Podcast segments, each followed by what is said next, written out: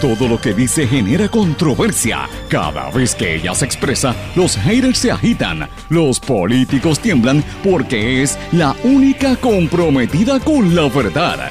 Periodista, bloguera, relacionista licenciada, analista de la noticia, escritora y le dicen la provocadora en las redes sociales. Y ahora comienza en blanco y negro con Sandra Rodríguez Coto. Nuevo audio vincula a Pierluisi. Además, hoy converso con el representante Orlando Aponte sobre la transparencia en el gobierno. Bienvenidos a su programa en blanco y negro con Sandra para hoy martes 17 de mayo de 2022. Les saluda Sandra Rodríguez Coto. Nuevo audio vincula a Pierluisi y a la industria del cannabis. En el segundo audio que presentamos, un donante del Super PAC, Ricky Castro, explica el rol del gobernador Pedro Pierluisi mientras fue asesor legal que se le pidió que enmendara el reglamento del cannabis medicinal. Hoy converso con el representante Orlando Aponte, presidente de la Comisión de los Jurídicos, que exigió explicaciones a los moradores de la fortaleza. Caridad Pierluisi reitera que su esposo Andy Guillemar no fue recaudador de Salvemos a Puerto Rico, pero el amigo de Pierluisi estuvo alambrado durante su cooperación con el FBI. El contador público Joseph Fuente Fernández produjo grabaciones durante ese periodo de por lo menos un año. OSIF identificó fallas en prevenir lavado de dinero en la institución Bancrédito, la que le ha donado a las campañas electorales. Los multó por casi 300 mil dólares. Informe de la EPA imputa violación al Clean Water Act al desarrollador en Peñuelas. Mariana Nogales reclama que se celebren vistas públicas sobre el proyecto que enmienda las leyes de permiso. Estados Unidos anuncia limitadas medidas hacia Cuba. Elon Musk exige que Twitter confirme públicamente que el 5% de todas sus cuentas son bots o cuentas falsas. El Papa Francisco pide que le den tequila para su dolor de rodilla. Vamos a hablar de estas y otras noticias hoy en su programa En Blanco y Negro con Sandra, un programa independiente sindicalizado que se transmite a través de todo Puerto Rico en una serie de emisoras que son las más fuertes en sus regiones, también por sus plataformas digitales, aplicaciones para dispositivos móviles y sus respectivas redes sociales. Estas emisoras son Radio Grito 1200 AM en Lares, 93.3 FM en Aguadilla. X61, que es el 610 AM, y el 94.3 FM, Patillas, Guayama, toda la zona del sureste y este del país. WLRP 1460 AM Radio Raíces, La Voz del Pepino en San Sebastián, y a través de la cadena WIAC que la componen WYAC 930 AM Cabo Rojo, Mayagüez, WISA 1390 AM desde Isabela y WIAC 740 desde la zona metropolitana. Vamos de lleno con los temas para el día de hoy. En blanco y negro con Sandra Rodríguez Coto. Muy buenas tardes y bienvenidos a esta edición de En Blanco y Negro con Sandra. Espero que estén todos muy bien. Buen provecho si están almorzando. Si me escuchan en otros horarios, pues mire, buenas noches o buenos días, dependiendo de la hora en que usted escuche esto de manera diferida. Pero gracias a todos los que nos sintonizan de costa a costa en Puerto Rico en las distintas emisoras. Quiero comenzar el programa dándole las gracias a todos los compañeros de los distintos medios, prensa, televisión, internet y también los que tienen sus plataformas independientes por eh, apoyar este trabajo que estamos haciendo investigativo. Ayer eh, tuvo bastante difusión el audio que nosotros presentamos en horas de la mañana que discutimos en detalle aquí en el programa y hoy eh, vamos a hablar en detalle de, la, de un segundo audio que dimos a conocer esta mañana. Este, un, este segundo audio vuelve a hablar de las relaciones que tiene el, el gobierno con el sector privado y cómo es que se acuerdan las cosas, ¿verdad? Antes de entrar al, al, poder. En este caso es un, un, audio nuevamente de Ricardo Ricky Castro, el empresario que había sido presidente de MIDA y que está vinculado entre los que aportó al Super PAC de la campaña de Pedro Pierluisi y en este audio usted lo escucha explicando el rol del hoy gobernador Pedro Pierluisi mientras fue cabildero y asesor legal cuando Castro le pide que intervenga para que enmiende el reglamento del negocio del cannabis medicinal. Y antes de comenzar, como le dije, quiero darle las gracias a todos los compañeros periodistas que entienden y que saben cómo es este proceso de hacer eh, periodismo investigativo. Eh, quiero mencionarle a varios políticos que han tratado de, decir dos o tres cosas. Eh, la autenticidad de estos eh, audios es incuestionable. Esto quien tiene que autenticarlo públicamente es la gente que intervino y que participó en estos audios y que y quiero mencionarles que estoy en absoluta certeza, tranquilidad de espíritu y convencida de que esto va a continuar, porque así es que me lo han dicho las fuentes y que hay mucha más información donde se vincula y se demuestra todos estos nexos que hay de los intereses que hay económicos detrás de las campañas políticas. Así que sencillamente yo estoy comenzando ahora. Esto, esto apenas comienza de la información que nosotros estamos recibiendo y corroborando. Y como siempre digo, antes de publicarla, nosotros corroboramos la información. Eh, y evidentemente en este segundo audio, lo que estamos planteando y que sale, y usted lo a escuchar, es que Castro le explica el proceso que él hizo para expandir el negocio del cannabis medicinal en Puerto Rico. Quiero precisar que no dice nada ilegal en este vídeo, en este audio, a diferencia del de ayer, que hacía unas imputaciones más serias eh, de los 50 mil dólares eh, y, que directamente hablaba de cómo atacar a, las, a contendoras. En, primer lugar, Roxana López, de la que está aspiraba para San Juan, y luego Wanda Vázquez. Pero en este audio, en el de hoy, vuelvo y digo, no se detalla nada ilegal, pero sí demuestra que hay un patrón de trabajos y de coordinación de actividades entre el hoy gobernador Pierluisi y sus donantes en el Super PAC. Eh, esto, como dije, trascendió un día después de, la, del que hicimos en el día anterior, donde se corrobora que Andrés Guillemart, cuñado del gobernador, esposo de la primera dama, era recaudador de fondos del Super PAC. Eh, ayer la primera dama lo desmintió, lo negó, pero el audio está ahí y eso pues se tendrá que demostrar más adelante. Yo quiero que ustedes sepan que contacté eh, y estuve llamando insistentemente al señor Ricardo Castro para Ricky Castro para tener una reacción de su parte, no me contestó. Lo mismo que Andrés Guillemart, a quien conozco hace muchísimos años y llamé incluso hasta su número de teléfono eh, personal, el celular, y según varias fuentes, tanto Castro como Guillemart no estaban en Puerto Rico, pero bueno, eso es lo que dicen. Así que vamos al, vamos al tema de hoy. Quiero eh, que ustedes escuchen esta conversación que tuvo Ricardo Castro en el entorno de él querer explicar cómo es su negocio del cannabis. Y para que usted lo tenga en perspectiva, eh, aparte de, haber, de él haber sido contribuyente del Super PAC, y haber estado como presidente hace muchos años de MIDA, de la Cámara de Mercadeo, Industria y, Distribución de Alimentos. Castro es un empresario que tiene múltiples eh, negocios, por ejemplo, Castro Business Enterprises, Castro Business Enterprises LLC, que es la que opera las todas las tiendas de, la, militares en la Guardia Nacional. Y él es dueño también de Upleaf, un superdispensario de cannabis que ubica en Atorrey. Esto fue lo que él dijo en ese audio cuando la ley vino tan restrictiva, y tú vas a ver lo que te voy a decir ahora y está en el reglamento, la ley vino tan restrictiva, por eso me siguen parando los pelos. Yo tengo una de las plantaciones de cannabis más grandes en los Estados Unidos. Vendo 37 millones de dólares en marihuana todos los años. Y la ley viene restrictiva en el sentido de que capital exterior no puede entrar a Puerto Rico. Yo digo, Pedro, yo tengo un inversionista que puede invertir 200 millones de dólares para poner el precio. ¿Tú sabes cuánto a mí me cuesta un, alto? A mí me cuesta la libra producirla en, Portland, Oregon. Me cuesta 117 dólares la libra. Aquí está costando 800 dólares. Y yo le digo, yo tengo la tecnología, yo tengo la capacidad, pero necesito traer 200 millones de dólares de inversión en una corporación pública y la ley dice que no puede haber más de un 51%, del 50% tiene que ser local eh, de aquí. Y yo digo, Pedro, si nosotros logramos de que la ley se enmiende que una corporación pública de Puerto Rico se vaya a la bolsa de valores y levante 200 millones de dólares, este es mi plan de trabajo. Necesito mandar la ley para que diga a sí mismo, una corporación pública de Puerto Rico que trade en, en, una bolsa de valores reconocidas que se le permita y se le haga una excepción a eso.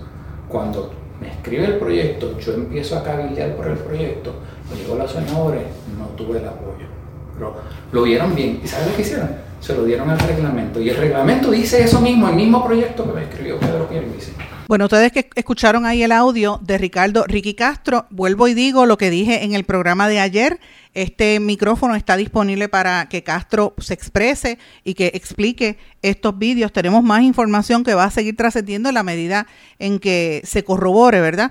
Pero ciertamente esta información que él da a conocer es bien reveladora porque nos demuestra cómo son los vínculos, ¿verdad?, entre el poder económico y algunos sectores del, poder económico y la política partidista. Con razón es que hay tanto dinero para hacer campañas. Y mira, él dice que maneja esa, ese capital que, que, estaba buscando invertir 200 millones de dólares en Puerto Rico y que vende sobre 37 millones de dólares en marihuana, así como la describió, al cannabis, que en Estados Unidos hay algunos lugares, ¿verdad?, donde se consume la marihuana. Así que, eh, y esto pues es interesante, dado el, el, impacto que tiene el negocio del cannabis, la controversia que ha habido en Puerto Rico en, torno al negocio del el cannabis medicinal y que esto trasciende líneas partidistas, porque vamos a dejarnos de cosas. El, el, que me está escuchando sabe que esto lo impulsó el Partido Popular Democrático, el ex gobernador Alejandro García Padilla tiene negocios vinculados al, cannabis, o sea,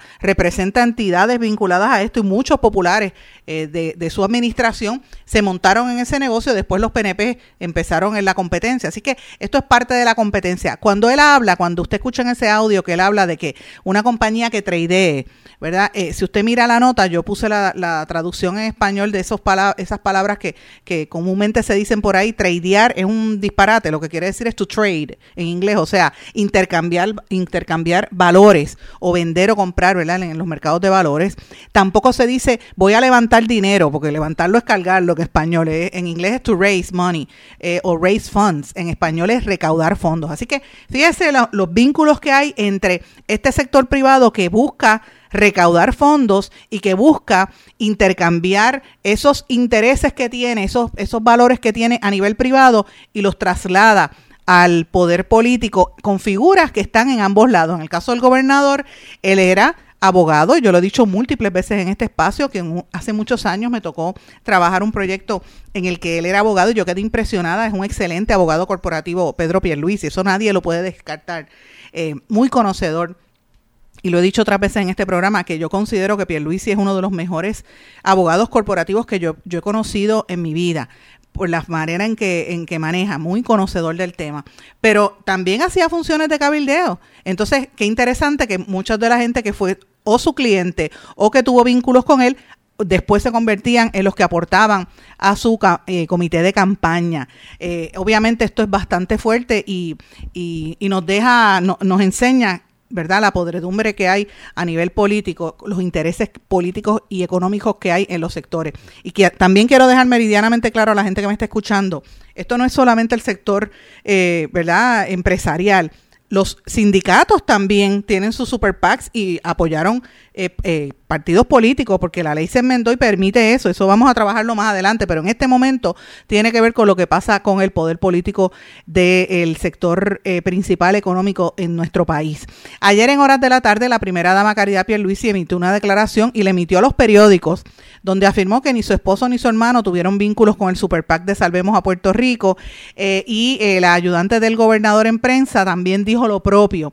y obviamente eh, es importante que la gente recuerde cuál es la controversia que hay detrás de todo esto, y es que el amigo del gobernador de toda la vida, Joseph Joey Fuentes, se declaró culpable por falsificar, ocultar o encubrir mediante un esquema la identidad de donantes que aportaron 495 mil dólares a la campaña electoral del año 2020. Y esa denuncia criminal contra el Super PAC y contra Joey Fuentes dice explícitamente que hubo comunicaciones con otros individuos que estuvieron discutiendo entre sí esas acciones. Ayer en el audio se presentaba y se alegaba que era André Guillemart, ¿verdad? Que, que, era recaudador, que fue uno de los que creó el, el Super PAC. En el, en el de hoy se demuestra cómo son esos intereses políticos y económicos de los que influyen en el Super PAC. Los Super PAC se pueden crear, y al igual que los, los PAC son los comités de acción política, no son ilegales pueden recibir dinero ilimitado de corporaciones, sindicatos, asociaciones y hasta de individuos. pero tienen que explicar cuál es la procedencia de ese dinero, para que no digan que vino del bajo mundo o vino de alguien que sea ilegal.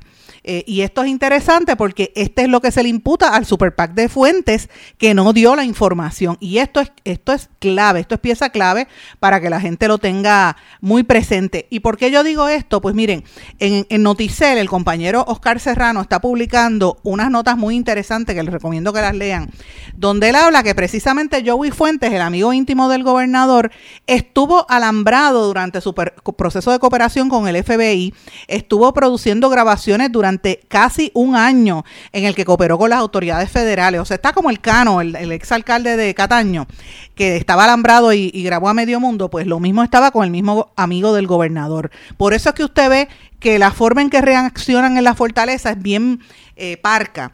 Y hay mucha preocupación, por eso que usted ve que Guillemar no da cara, porque obviamente el amigo íntimo del gobernador que levantó las manos y se declaró culpable a nivel federal estaba alambrado. Así que esto es bastante fuerte eh, y vuelvo y reitero, Fuentes Fernández y Pierluisi eran amigos desde que estaban en la universidad y él creó este esquema de, de, de lucro de entidades fantasmas Fundación Pro Igualdad Incorporado y Foundation for Progress Inc. para que ciertos donantes dieran dinero de esas entidades y a su vez esas dos organizaciones fueran las que dieran dinero al, al ¿verdad? Al Salvemos a Puerto Rico Incorporado, que era el PAC donde solo aparecían las fundaciones donando y no los individuos que, que, eran los que realmente daban el dinero. Era como para filtrar y que no se supiera quién de dónde procedía ese capital. Eso es peligroso porque eh, eso es lo que se, por ejemplo, imagínense eh, que, que, haya sido un esquema de, de narcotráfico, por ejemplo, cuando se hacen investigaciones de narcotráfico, lo que se busca es de dónde procede el dinero, ¿verdad? Eh, y esto es lo mismo, no es narcotráfico, es de contribuciones políticas y lo que quieren saber, según la ley, es quién dio la aportación. No es ilegal aportar, es quién lo dio y por qué lo encubrieron. Así que Obviamente, este señor eh, estaba alambrado, según la información de, de Pierluisi, eh, de, perdón, de, de, Noticel, que dice que este amigo de Pierluisi estaba alambrado. Así que por ahí hay mucha, mucha preocupación. El incorporador de varias de estas entidades era eh, Andrés Guillemart, aunque lo traten de negar, por eso es que él está escondido. Yo quiero mencionar también que la compañera periodista Dianeris Calderón, que le sugiero que la sigan, Dianeris, una muchacha joven, está en el canal 13 Tele, Teleoro de la Iglesia Católica, está haciendo allí un trabajo extraordinario y también en sus redes sociales. Me gusta mucho cómo está preguntando sin miedo en las conferencias de prensa y se lo expresé a ella y a su jefe, con quien tuve eh, el privilegio de hablar ayer, el, jefe de ella, el compañero José, José Ángel Cordero que le envío un saludo y un abrazo muy querido desde aquí, un gran compañero periodista, le dije, mira, Dianaris está haciendo un buen trabajo. Y Dianaris presentó un documento con evidencia donde se, se constata la relación abogado-cliente entre el donante del Super PAC, Ricardo Castro, y Andrés Guillemart. O sea, corrobora incluso lo que yo mencioné en el programa de ayer y en el programa de hoy, con documentos donde se presenta que uno era el abogado del otro. Así que este, todas estas informaciones están trascendiendo públicamente y esto va a, a continuar. Eh, y yo quiero eh, dejarlo, ¿verdad? Claro, claramente establecido que esto tiene mucho que ver con el financiamiento ilícito de las campañas. Hoy el gobierno anuncia que ordena la liquidación voluntaria, que ordenó la, liquidación voluntaria del Banco Bancrédito, porque la, eh, la OSIF, la Oficina del Comisionado de Instituciones Financieras, eh, estuvo identificando como parte de una investigación fallas en que para tratar de impedir el lavado de dinero en la institución que le ha donado dinero a las campañas electorales, por lo menos del gobernador Pierluisi, y se le imputa también vínculos con la exgobernadora Wanda Vázquez. Así que OSIF también está anunciando, lo dio a conocer hoy, está en el periódico El Nuevo Día, que inició el proceso para la liquidación de Bancrédito International Bank and Trust, una entidad que tiene 104 millones de dólares en depósitos, luego de examinar en el ente regulador reflejó violaciones a los programas requeridos para prevenir el lavado de dinero. Y es importante que también sepan que esta entidad se le vincula con haberle dado no solamente a Pierluisi y a Wanda, sino también al, al candidato del Partido Popular, Charlie Delgado para que ustedes vean cómo son los intereses económicos eh, y las contiendas electorales. Por eso es que es importante que el público escuche de la propia voz de estos empresarios, como hemos presentado en estos audios, cómo es que se dan esos vínculos ¿Cómo es que tú eres mi amigo, yo te, o eres mi abogado, te pido que me ayudes a, crear esta ley o este reglamento, como en el caso del cannabis, y una vez tú llegas a Fortaleza, ¿cuáles son las expectativas, verdad? Eso es lo que uno se tiene que plantear. Eh, se enmendó el proyecto, no se enmendó, ¿cómo se benefició de esa amistad? ¿Verdad? Eh, y esto usted me va a decir, ah, eso es la historia, siempre ha sido así. Sí, siempre ha sido así en Puerto Rico, pero por eso es que Puerto Rico está en quiebra, por eso es que el país está en las condiciones tan nefastas en que está. Y la gente que son honestas, que trabajan con honestidad en la política y en el gobierno, pues tiene que enfrentarse a estos mogules y monstruos que lo que hacen es destruir todo. Eh, y obviamente las autoridades han sido un poco lentas en la investigación de estos casos. En el caso de, OSIF, pues ahora es que está planteando que eh, la entidad, eh, ¿verdad?, la están investigando. Quiero plantearles también que, como les dije en el día de ayer, esto es parte de las contiendas, eh, perdón, de la, de, la, de la apertura, ¿verdad?, al mercado para atraer a Puerto Rico inversiones extranjeras. Esto tiene que ver con unos eh, una forma en que se enmendó la ley de seguros y la ley de banca para promover la entrada de bancos internacionales al mercado de Puerto Rico. Ustedes saben que la banca en Puerto Rico cambió hace muchos años con los cierres. Aquí teníamos siete u ocho bancos, fueron cerrando hasta que se quedaron prácticamente tres. Y esto eh, coincidió con el colapso de la economía después de la salida de las 936, ¿verdad? Que entre otras cosas, fue parte de lo que provocó que los gobernantes se endeudaran más y nos trajo a la Junta de Control Fiscal y a la quiebra en que estamos y, al, y, al, y a la verdad a la, a la precariedad que está viviendo la gente trabajadora, porque los ricos siguen con sus millones, la gente que trabaja es lo que estamos fastidiados. Así que este eh, lo, lo traigo a consideración para que la gente entienda cómo es que entran estas figuras, ¿verdad?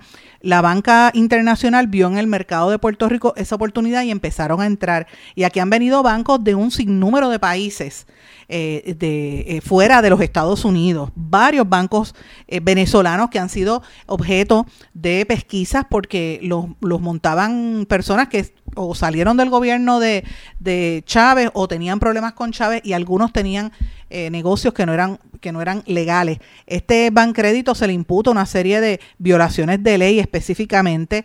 el dueño de este, el, ¿verdad? Uno de los de los que ha estado vinculado a aportar dinero económico eh, a diferentes eh, candidatos, específicamente a la, a la exgobernadora Wanda Vázquez. Así que este banco eh, por lo menos OSIF lo investigó entre julio del año 2019 y diciembre del 2020 y, encontró que estaba incumpliendo con los reportes de actividad sospechosa. Además, arrojó deficiencias severas en los controles internos, en la supervisión y análisis de riesgo, entre otros.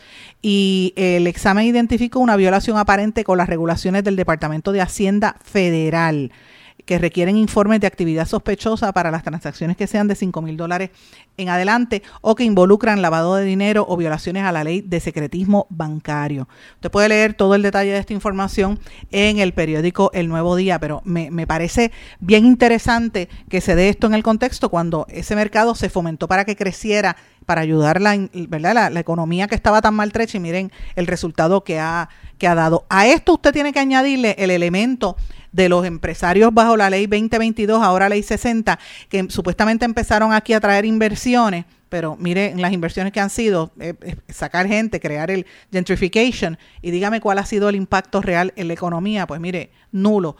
Y ambos, tanto los bancos internacionales como estos empresarios, están vinculados a los candidatos políticos y al poder político que está haciendo estas campañas y, esta, y, estos, y estos eh, traqueteos que ahora las autoridades federales están investigando porque también esto coincide con un cambio en la Fiscalía Federal en la región de Puerto Rico. Salió Rosa Emilia, mire qué casualidad, eh, el, tapón de, investigaciones se abrió y Steven Muldrow, que estaba a punto de irse, mire, lleva eh, un sinnúmero de casos que tiene sobre sus manos eh, y lleva una, reporta Noticel, el amigo Oscar Serrano también, 25 años de maniobras políticas al, al alcance de la Fiscalía Federal.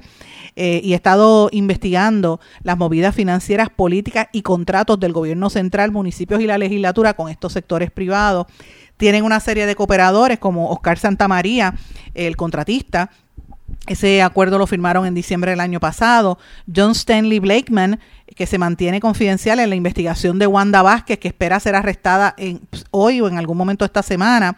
Roberto Mejil Tellado, que anunció el viernes pasado su intención de declararse culpable en el caso de fraude en la empresa Mayagüez Economic Development del municipio de Mayagüez. Esos son tres ejemplos que le menciono de muchos otros que tiene el, gobierno federal eh, con estos sectores. Y estas investigaciones van a continuar.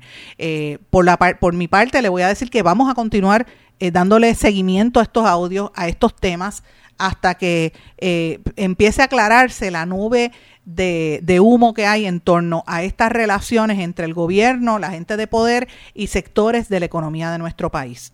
Tengo que irme a una pausa, regresamos enseguida. No se retiren, el análisis y la controversia continúa en breve, en blanco y negro, con Sandra Rodríguez Coto.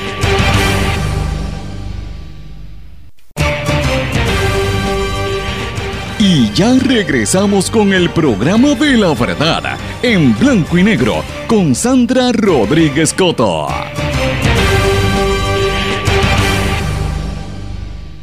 En el día de ayer, el representante Orlando Aponte, quien preside la Comisión de los Jurídicos, hizo unas expresiones referentes a la noticia que trascendimos en este programa y en nuestro blog sobre el Comité de Acción Política, el Super PAC del gobernador y el, audio que trascendió eh, como parte de ese proceso. Bienvenido en blanco y negro con Sandra, representante.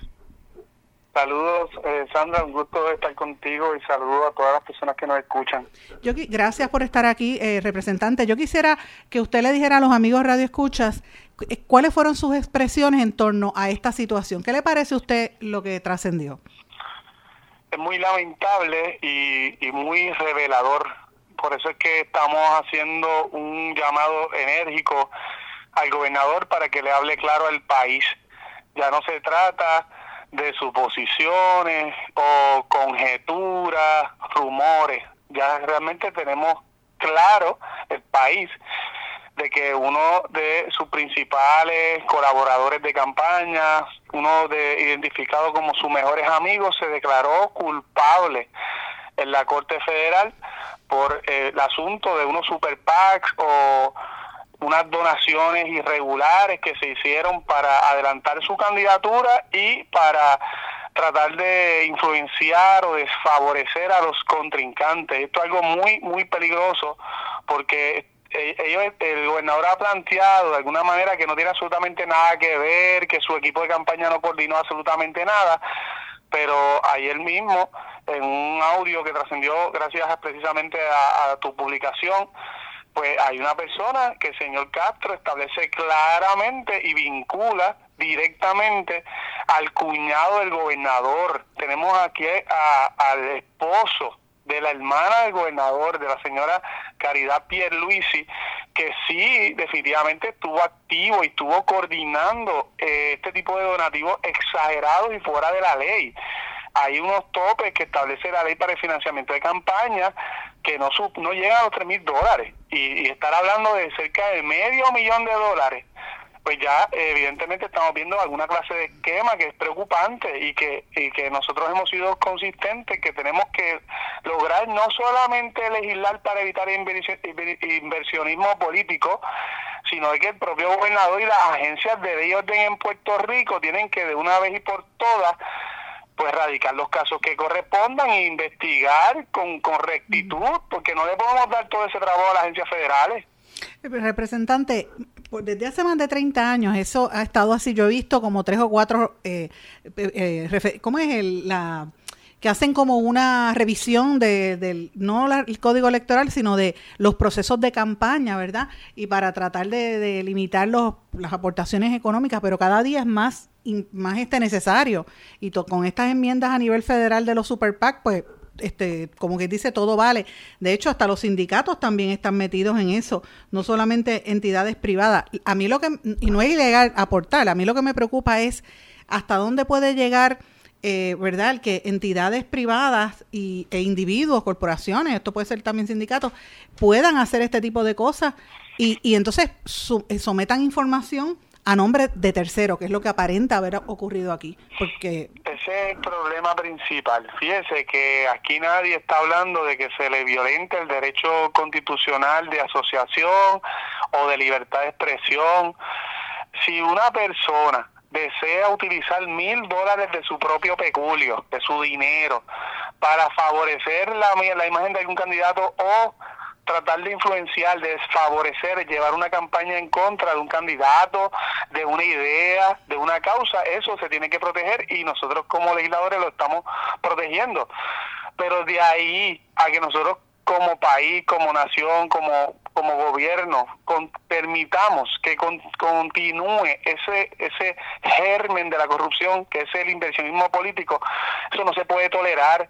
Precisamente en la comisión que yo presido recientemente se aprobaron varios proyectos dirigidos a evitar eso a evitar por ejemplo eh, atornillamiento en las en las agencias o evitar eh, por ejemplo que no hayan topes de dinero en efectivo que se pueda dar durante una campaña porque lo importante aquí es establecer un rastro. O sea, si una persona dona mil dólares, dos mil dólares, muchas veces espera algo a cambio. Y cuando las agencias de ley y orden en Puerto Rico le dan información sobre ese tipo de donativo y por qué estuvo atado a, por ejemplo, la contratación de una compañía, pues es, y, es necesario, es fundamental que el gobierno investigue. Pero lamentablemente vemos cómo eh, se crean estos super PACs a todas luces, es coordinado. ¿Cómo es posible que el que estaba, el, el que se identifica en, en un medio de prensa como la persona número uno o el individuo número uno en la investigación donde el señor Fuentes se declara culpable, ya se establece que puede ser el señor Guillemar. Y ese señor es el que le dijo, según la, la misión de Castro, a dónde entregar el dinero. Eh, el señor Castro quería aparentemente eh, donar el dinero a una campaña en contra de la candidata del Partido Popular a San Juan y él le sugiere que no lo haga eso, que no lo haga esa candidata, que lo haga a la campaña negativa en contra de Wanda Vázquez, o sea, la contrincante de Pedro Pierluisi. Y ahora que el gobernador nos venga a decir a nosotros que después que su cuñado hace esas expresiones y que busca no solamente que haga un donativo, sino de que lo haga de forma irregular porque lo haga a nombre de otra entidad. Ahí es que está el peligro. Cuando se quieren esconder los nombres de las personas que están aportando cantidades este, exageradas y a veces millonarias a favor de campañas políticas. Nadie se va a creer el engaño y el cuento de que alguien va a sacar 100 mil dólares, 200 mil dólares, un millón de dólares para una campaña política y que no espera absolutamente nada a cambio. Eso nadie lo va a creer y eso no lo debemos tolerar. No, y esto no solamente le aplica al Partido Nuevo Progresista, que en efecto es grande lo que está pasando allí, porque también toca a Wanda Vázquez, que está, sus abogados dicen que esto es inminente, el arresto de ella, más otras cosas que van a surgir, pero le toca también al Partido Popular. El Partido Popular también tiene un historial de, de problemas recientes. ¿Cómo usted observa esta situación dentro del Partido Popular? Pues yo te puedo decir que si hubiese alguna implicación o alguna, alguna información dirigida a alguna persona que militó o que milita en el Partido Popular, pues eh, que haga las investigaciones y que, que exhorto a cualquier persona que, que tenga información a que la dé o la revele a las autoridades, porque eso no se puede permitir en ninguna organización política. Pero por lo menos te tengo que decir, yo desde que soy eh, candidato, legislador electo, tengo que establecer una raya y un contraste eh, extraordinario entre, entre lo que son las campañas de los candidatos del Partido Nuevo vis a vis a los que son los que estamos en la campaña del Partido Popular. Sí podrá alguien que puede decir, no, que hace 20, hace 10 años atrás, hace varios cuatrenios, pues se vinculó a Naudi y que él se declaró culpable. Pues, pues qué bien que sea culpable, que se investigó, pero que por cierto no, no, podemos comparar ese, esa situación particular, ¿verdad?, con, con algunos funcionarios, candidatos del Partido Popular que ahora hace poquito precisamente, creo que esta misma semana fue que finalmente el FEI logró un, una, un acuerdo de culpabilidad de una de las personas implicadas, una senadora del Partido Popular. Mar, ajá, un caso grave, para mí eso es bochornoso. Tanto que hayan cometido esa ilegalidad a que hayan tardado tanto en la resolución del caso y que finalmente sea por algo bien leve, un, algo menos grave, una, una cuestión que va a cumplir fuera. y el No, tenemos que ser severos tanto en la legislación para erradicar esto como en la ejecución, en las agencias que vienen llamadas a erradicar y a investigar. Pero yo creo que no, no, no puedo llamar engaño. En el Partido Popular, a nadie se atreve a decir que le están donando troces de asfalto gratis y que, y que no hay nada a cambio. Eh, el Partido Popular, bueno, ahora mismo eh, ha sido público que de las entidades que menos dinero está recibiendo para campaña es precisamente el Partido Popular. Yo creo que hasta el resto de los partidos emergentes superan los ingresos. Bueno, lo que pasa es que el partido... Las palabras, y termino rapidito, con, que dio eh, el entonces presidente Yossi, vergüenza contra dinero. Nosotros los populares preferimos llevar una campaña de concientización, de, de propuesta, de fiscalización con, con, ¿verdad? con ideas y con, y con propuestas reales, ¿verdad? Representante, pero tengo que decirle algo. Que está detrás de los inversionistas políticos, como pasa con la mayoría de muchos candidatos del Partido Nuevo Progresista. La realidad es que en los dos partidos principales han habido problemas en el pasado y también los hay en el presente actualmente. El Partido Popular, yo los he enumerado, tiene sobre 15 problemas grandes, por lo menos a nivel municipal, pero hay un asunto, volviendo a esta situación del financiamiento de las campañas. Y usted trajo el caso de Anaudi, que todavía es la hora que anda por allí, por ahí en la calle, eh, sin ser sentenciado. O sea, él sigue, me imagino que seguirá cooperando eh, y todo el mundo sabe lo que pasó con Anaudi eh, Hernández en el Partido Popular. Eh, a mí me preocupa que el Departamento de Justicia arrastre tanto los pies. Ustedes de la comisión que preside la Cámara, ¿qué acciones ha tomado para, para, para provocar que justicia se mueva? Y las otras entidades. Para nosotros, nosotros sí hemos sido bastante consistentes expresándonos en congelación a esta situación a nivel de, del Departamento de Justicia, del panel. Hemos radicado proyectos específicos para buscar, eh, pues, evitar la corrupción, como te mencionaba, proyecto de la Cámara 440 de mi autoría, proyecto de la Cámara 441, proyecto de la Cámara 1012, 1013, 1014 y 1015 que fueron radicados por petición y en mi comisión los hemos atendido para evitar el inversionismo político. El proyecto de la Cámara 669, que es, fuerte para, bueno, de hecho, eh, la delegación del partido de Partido Nuevo Progresista le votó en contra a un proyecto de mi autoría para evitar que el secretario de Educación, secretario de Salud, secretario de Justicia precisamente, el comisionado de la Policía y el de Hacienda se reúnan o participen en actividades políticas de recaudación de fondos. Estoy de acuerdo. Así que específicamente yo logré la aprobación de de la Cámara 669 eh, que prohíbe y, y, y, impone unas severas multas de hasta 50 mil dólares que conllevan también la distribución del cargo si uno de estos principales jefes de agencia participan en cualquier tipo de actividad, no solamente de recaudación de fondos, donde sabemos que iban muchos inversionistas políticos, donde se dan estas conversaciones malamañosa, sino con una mera reunión, una actividad política, pues obviamente el director o el titular de esta agencia no puede participar. Eso es lo que pretendemos. Y no solamente el titular, también los subalternos. Porque no queremos llamarnos engaños, entonces decir, bueno, no va el titular, pero va el sub el subsecretario, y él va allí y atiende a los contratistas y hace las reuniones que hacen falta. Entonces luego pasa lo que se está imputando en el, en el caso de Wanda Vázquez, de que hubo eh, reacciones en el gobierno, hubo despidos en el gobierno, hubo reglamentación en el gobierno. Eso se da después que se dan estas reuniones donde se tocan temas políticos y se recoge dinero. Y eso es lo que nosotros pretendemos prohibir en, con el proyecto de la Cámara 669. Representante. Pero eso hemos sido este, consistentes pidiendo al secretario de Justicia, pidiendo la División de Crimen Organizado, a, a todo el, el andamiaje de estatal que sea proactivo, pero realmente ah, más allá de la legislación que hemos radicado, se trata de algo más de ejecución, de supervisión, hay algo que, que, depende exclusivamente del gobernador y sus secretarios, porque la legislatura no le podemos dar órdenes directas de lo que ellos tienen que hacer. No, representante, estoy de acuerdo, pero francamente arrastran los pies. Y yo, es que te digo, desde que yo vi aquellas reuniones de empresarios con Roselló hace un montón de años para acá, cada día ha sido peor. Así que veremos a ver si hay alguna respuesta a esto. Representante, yo le agradezco que me haya dado este, este tiempo eh, para, para expresar su punto de vista. Agradezco que esté aquí en el programa en blanco y negro con Sandra y sabe que puede contestarme cuando estar disponible cuando, ¿verdad? Estamos disponibles para contestar y para darle espacio a, cada vez que usted lo necesite. Por supuesto, te agradezco la oportunidad y estamos siempre disponibles. Te felicito por las investigaciones que has estado haciendo.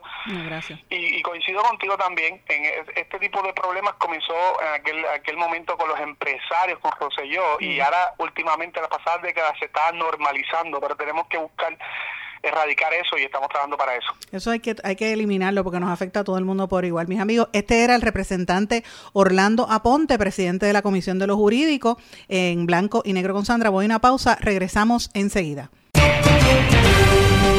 No se retiren, el análisis y la controversia continúa en breve, en blanco y negro, con Sandra Rodríguez Coto. En mi pueblo se chinchorrea bien duro. Aquí me cubren mi plan médico y en tu pueblo también. En mi pueblo es donde tenemos las mejores vistas. Aquí cubre mi plan médico y en el tuyo también. En mi pueblo se goza de verdad.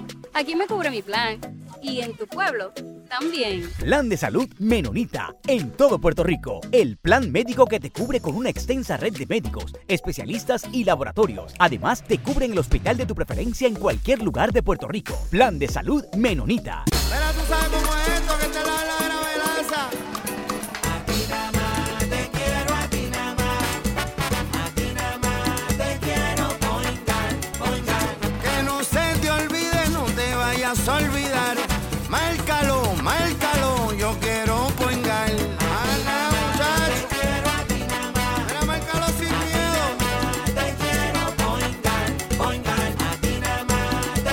Yo quiero Point Guard.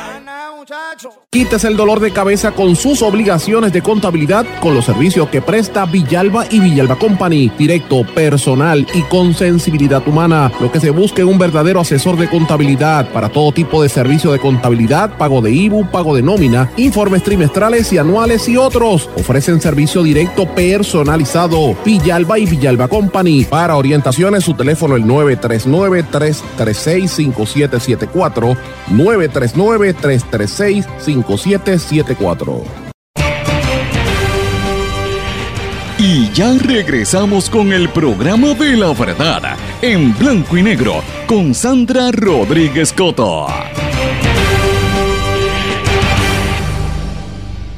Regresamos en blanco y negro con Sandra. Bueno, mis amigos, ustedes saben que yo publico noticias en mi blog y también escribo en Eiboricua, un medio eh, digital del compañero José Maldonado, donde estamos tratando de hacer un periodismo serio que hace falta en este país, añadir el conocimiento de diferentes ámbitos, ¿verdad? Yo colaboro allí y eh, eh, eh, escribo, publico mis artículos, también publico como columnista, soy columnista semanal, todos los domingos escribo una columna en Eiboricua. Pero quiero decirle que en ese medio hay una serie de periodistas que se están añadiendo, gente muy seria, con trabajos periodísticos importantes. Uno es Miguel Díaz Román, que ustedes lo escuchan a cada rato que lo traigo aquí al programa.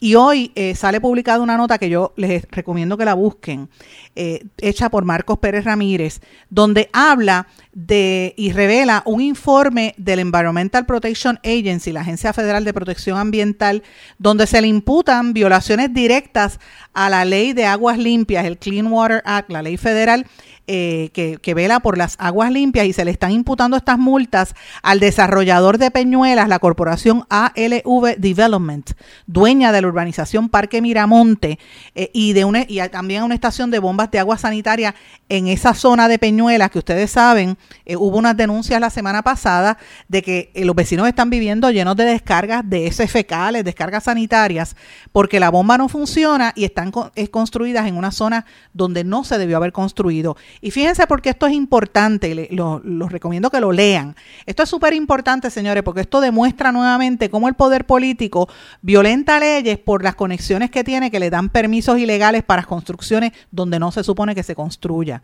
Y esto es ahora, porque el, problema, cuando construye, uno lo ve bien bonito, engañan a la gente, la gente, por lo general, clase media, media baja, compran estas casitas con los chavitos que tienen, o vienen alguna ayudita de gobierno, compran la casa, y de momento, dentro de 5, 6, 10 años, empiezan a reventar los chichones de la mala construcción, de la mala planificación y de la, viola, de, la violación de los permisos que se hizo para construir. Y eso es parte de lo que está pasando allí. El informe consigna un informe, eh, una investigación de campo eh, donde se ve el, ¿verdad? lo que estaba pasando allí y habla también eh, de las entrevistas que tuvieron los federales con la Asociación de Dueños de, en la organización Parque de Miramonte.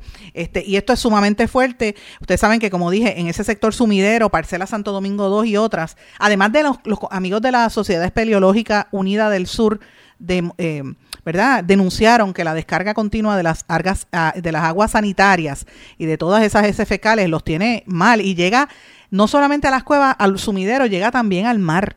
O sea, esto es ilegal. ¿Cómo es posible que esto se esté dando en Puerto Rico? Pues mire, esto se da precisamente por esas componendas del sector privado con el sector comercial para violentar la ley. Así que eh, lo planteo porque esto es importante. Y a esto lo ato a un anuncio que hizo ayer la representante del movimiento Victoria Ciudadana, Mariana Nogales. Mariana Nogales volvió a reclamar a la Comisión de Pequeños y Medianos Negocios y Permisología de la Cámara de Representantes que lleven a cabo vistas sobre un proyecto que enmienda las leyes que regulan los procesos de permisos para que, y que se pretende aprobar esta semana sin consideración.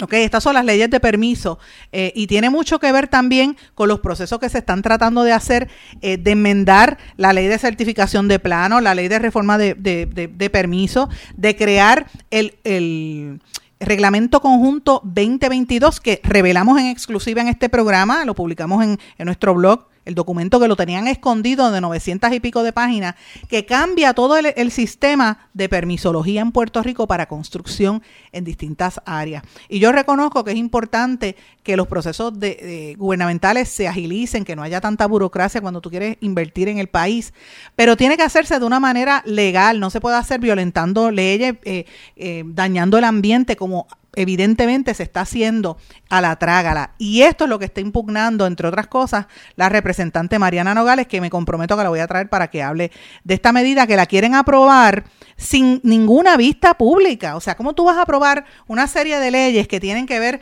con permisos, con recursos naturales, con desarrollo económico, con, que tienen ahí que hablar hasta la Asociación de Detallistas de Gasolina, los de gas licuado, los dueños de centros de cuidado, eh, de, cuidado de larga duración, las empresarios por Puerto Rico, farmacéuticos, donde en algunos proyectos exponen y los invitan como ponentes, pero a la medida que tiene que ver con permiso, ni una sola vista pública. ¿Qué es lo que hay detrás de todo esto y cuál es la intención eh, legislativa de que esto se apruebe así por, por debajo del radar? Pues esto es bastante serio y este es el, reclamo que está haciendo la representante Mariana Nogales. Cambiando el tema, mis amigos, el Departamento de Salud hoy reportó nueve muertes adicionales por el COVID. Las hospitalizaciones aumentaron a 367. La cifra de muertos desde que empezó la pandemia en marzo del año 2020 ya supera las 4.266. Así que esto está bastante fuerte. Las estadísticas, usted sabe que ellos las siguen eh, dando a cada rato eh, y sigue alta la tasa de positividad, casi un 28%. Interesante por demás. Señores, voy a pasar ahora a noticias de fuera de Puerto Rico que me parece que son bastante importantes. El gobierno de los Estados Unidos anunció eh, mediante un comunicado de prensa que vuelve otra vez a eh, abrir lo que había cerrado Donald Trump cuando entró al poder en, en términos de las relaciones entre Estados Unidos y Cuba. No es una apertura total, no se elimina el embargo, pero eh, cuando Trump entró al poder por las presiones de los republicanos en Florida, cerraron todo y esto aumentó la represión del gobierno en Cuba y la gente, la situación en Cuba está bien, bien difícil para la gente que no tiene, ¿verdad? La gente no tiene culpa porque no tiene los mecanismos un país totalmente empobrecido eh, y, no tienen los mecanismos para combatir a su, al gobierno. Eh, y, y, pues una de las, de las quejas que ha habido a nivel internacional es que el embargo de Cuba lo que hace es que mantienen el poder a la gente que cabildea por el embargo y mantienen el poder, le da un pretexto al gobierno cubano para mantenerse en el poder. Si esto se abriera, habría mayor libertad y la gente eh, podría entender, empezar a ver cosas. Es, es algo así como el caso de Puerto Rico, que el estatus no se resuelve porque los cabilderos entonces dejarían de cobrar y eso no le conviene a nadie, por eso que esto no se mueve. Hay cabilderos en Puerto Rico populares y, y estadistas y en Estados Unidos igual, republicanos y demócratas, que les conviene vivir de los contratos, ¿verdad? Eh, pues es lo mismo que pasa con Cuba. Sin embargo, el presidente de Biden eh, presidente Biden de los Estados Unidos eh, anunció ayer unas medidas limitadas, esto lo, dio a conocer a través del Departamento de Estado, eh, que invierten, revierten algunas de las más de 240 decisiones tomadas por la administración Trump. Según el comunicado de los Estados Unidos, Joe Biden admitirá el restablecimiento de vuelos comerciales a todas las provincias de Cuba, que ahora solo llegaban a La Habana suspenderá el límite de mil dólares por trimestre en las remesas. Biden también establecerá un programa de reunificación familiar que llevaba suspendido hace años. Esto es súper importante para mucha gente que, tiene mucha desesperación allá en la isla vecina. El comunicado del gobierno federal afirma también que se aumentarán los servicios consulares y el procesamiento de visas, así como que se ofrecerán facilidades para que las familias visiten a sus parientes en Cuba y que los viajeros estadounidenses autorizados se relacionen con el pueblo cubano y asistan a reuniones, realicen investigaciones, etcétera. Es unas nuevas vías para establecer relaciones en, que incluyen pagos electrónicos y otras actividades comerciales. Esto nos conviene a nosotros en Puerto Rico porque va a permitir que los puertorriqueños puedan volver otra vez a establecerse y tener estas relaciones con Cuba. Había mucho intercambio académico, cultural, religioso, muchas eh, iglesias eh, católicas y también muchos protestantes viajan de Puerto Rico allá y debo decirles que hay iglesias como en el caso del episcopal que el obispo por muchos años de, Puerto Rico era el mismo obispo de Cuba, o sea que tenían, el, era como toda la región, eh, y pues ese tipo de intercambio con las limitaciones que impuso el gobierno de Trump, pues se hacía difícil para esos sectores, así que veremos a ver. Señores, y ustedes saben que llevo varios días, varias semanas hablando de esta, esta negociación del multimillonario Elon Musk que está tratando de comprar a, a Twitter hace tiempo está tratando de comprar a Twitter y eh, ahora pues da para adelante, da para atrás, habla de los bots. Ah, el otro día dijo que, eh, que querría que esto se abriera, que, que, que Twitter tuviese una apertura eh, absoluta para que se viera lo que está pasando. Y ahora estás exigiendo a Elon Musk que para que se dé la transacción de compra con Twitter, Twitter confirme, oigan esto, confirme públicamente que el 5% de todas sus cuentas a nivel global son bots o cuentas falsas. Eso es serio, porque esto demostraría que estas redes sociales saben lo que está pasando, saben que están promoviendo lo, el, el, el, eh, ¿verdad? acoso en las, en las, redes sociales porque crean todos estos trolls y todas estas redes que son ilegales eh, para inflar los números y decir que, decir que tienen mayor cantidad. Claro, Elon Musk es un comerciante y lo que quiere es que eh, se aclare esto para que baje el valor de, de Twitter y pueda comprar más barato, ¿verdad? La, la, el negocio. Pero de eso es que se trata lo que se está hablando. Así que es interesante por demás. Señores, y termino el programa con una nota que me pareció de lo más interesante. Y esto fue unas expresiones que hizo el Papa Francisco. Esto fue en Roma. Miren qué cosa más interesante. El Papa estaba eh, allí por la, por la plaza eh, dando en el papamóvil, dando una vuelta y se topa con unos, unos misioneros y sacerdotes mexicanos. Eh, y, le dice, mira, yo necesito que me den un poquito de tequila para el dolor que tengo en la pierna. Eh, y uno de los seminaristas mexicanos, Rodrigo Fernández, grabó ese curioso momento con el sumo pontífice previo a la catequesis celebrada en la Plaza San Pedro en del Vaticano. El Papa Francisco bromeó con el grupo de religiosos que lo esperaban en esa plaza. Uno de los religiosos, como dije, Rodrigo Fernández de Castro, le preguntó al Papa cómo se encontraba de la rodilla ante los recientes dolores que lo aquejaban y el Papa le dice, lo dice bien bajito porque él está en el, se ve mejor en el vídeo, pero ustedes van a escuchar el audio. El Papa le dice, ¿sabes lo que necesito para la pierna? Un poquito de tequila. Y la gente empezó a reírse y, lo invitaron a que fuera a la casa parroquial en Santa Marta, en México, y que allí le iban a dar la a la tequila. Esto es lo que dijo el religioso y los seminaristas. ¿Cómo sigue de la rodilla? Muy caprichosa. pero gracias por tu sonrisa tu alegría por estar aquí a pesar de las molestias. Nos das mucho ejemplo también a los futuros sacerdotes.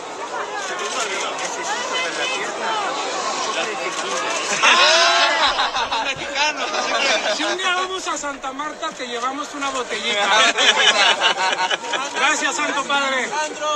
Con esto me despido, no sin antes desearles a todos que pasen muy buenas tardes. Gracias por su apoyo y su sintonía. Esté atento y pendiente a mis redes sociales, Facebook, Twitter, Instagram, LinkedIn y también al correo electrónico, que por ahí usted me puede escribir pendiente porque vamos a seguir publicando informaciones en las próximas horas. Que pasen todos muy buenas tardes.